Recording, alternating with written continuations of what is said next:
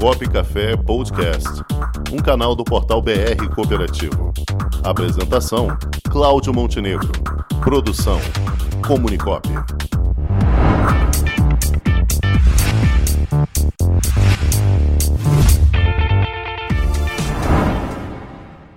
E quem vai conversar agora, neste última etapa do quadro Quinto Princípio, é o meu amigo, o nosso querido presidente da Comissão Nacional de Direito Cooperativo e presidente do IBECOP, Instituto Brasileiro dos Estudos em Cooperativismo, Ronaldo Gaudio.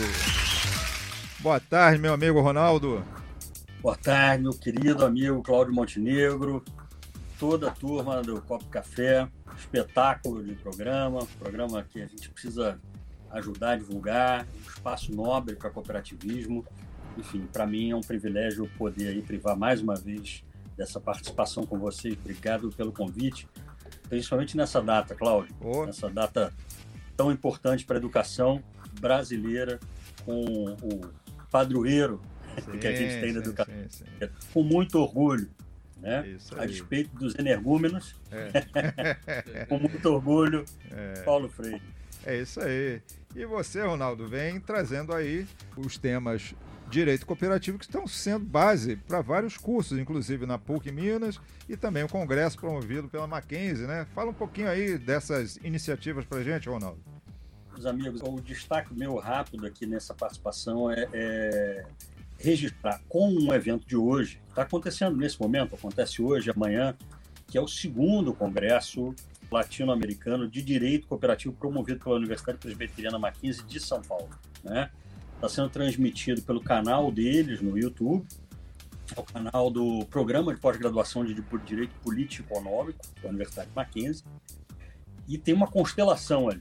A despeito de terem me convidado para palestrar, eu falo daqui a pouco, o resto é constelação. Então, é, é, eu ia brincar e ia dizer que você é ursa maior, mas piada interna.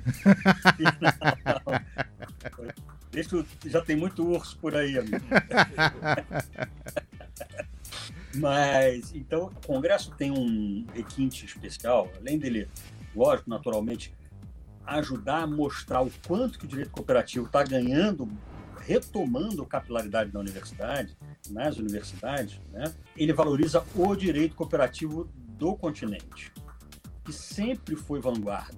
Né? A América Latina foi essencialmente quem desenvolveu aquilo que é considerada a principal instituição de direito cooperativo, né, que é uma espécie de obrigação típica das cooperativas, chamado ato cooperativo, nosso famoso ato cooperativo. O nosso Brasil foi o primeiro país a recepcionar um texto legal na nossa lei de 71, um conceito jurídico né, para um conceito legal para ato cooperativo. E essa vanguarda latino-americana é algo que é, talvez agora, mais contemporaneamente, tenha começado a se atravessar o Atlântico, né? ser observado no continente europeu, a ponto de alguns escreverem a falta que o direito cooperativo, perdão, que o ato cooperativo faz, no próprio direito cooperativo, enfim, e alguns até reconhecerem implicitamente nas legislações, apesar de não dizerem o ato cooperativo, não darem um conceito, mas reconhecerem que existe um regime jurídico diferente ali das obrigações que se estabelecem entre cooperado e cooperativa para a execução das atividades econômicas das cooperativas. E aí eles reconhecem, ainda que implicitamente, é, a existência do ato cooperativo. Então são questões bastante importantes para o nosso Brasil em especial, que a despeito de ser pródigo, em matéria de legislação cooperativista, ainda não tem um direito cooperativo construído com as outras componentes que fazem parte da construção de um direito cooperativo, né, que é a doutrina e a jurisprudência. Na doutrina a gente ainda está bastante avançado comparado a outros países, mas na jurisprudência e em outras instâncias sociais temos muito que caminhar. E a universidade, e em especial a educação, de uma maneira geral, é a peça-chave. Né?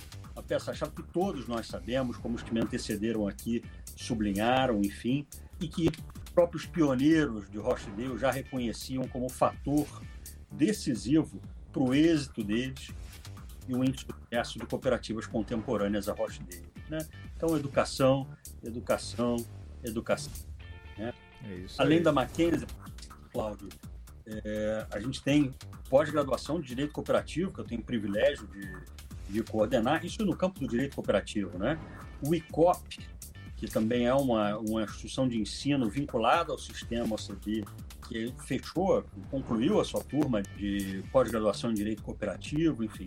A cada instante a gente vê esse ramo do direito ganhando o espaço que ele precisa para gerar uma estabilidade para as cooperativas em relação a quais são as regras do jogo, qual é o regime jurídico é, que funciona para elas. É isso, meu amigo. É isso aí. Perfeito. Então, hoje ainda vamos ter você lá no, no Congresso, né? Como é que hora vai ser? Para mim, às 19 horas. Ah, tá é... certo. E amanhã começa às 8 e meia da manhã. Professores do Brasil, Argentina, Espanha, Uruguai, Paraguai, enfim. Então, é, é uma constelação.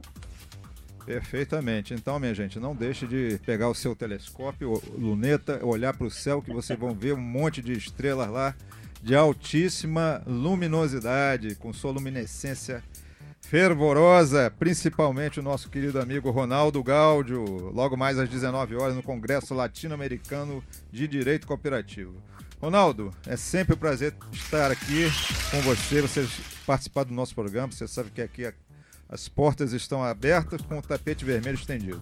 Obrigado, meu irmão. Um privilégio grande rever vocês, tá? Forte abraço. Forte abraço, Ronaldo. Tudo de bom. Valeu. Com o esporte aprendi que cooperar é a grande sacada e que as maiores vitórias vêm quando a gente se une. No cooperativismo também é assim. Mais do que um modelo de negócio, o COP é um jeito diferente de empreender e está espalhado por toda parte do campo à cidade, nos produtos e serviços, facilitando a nossa vida e gerando renda para muita gente. O Guga Kirten e quase 15 milhões de brasileiros já são COP. Vencer você também. Tudo ao seu redor já é. Somos.cop.br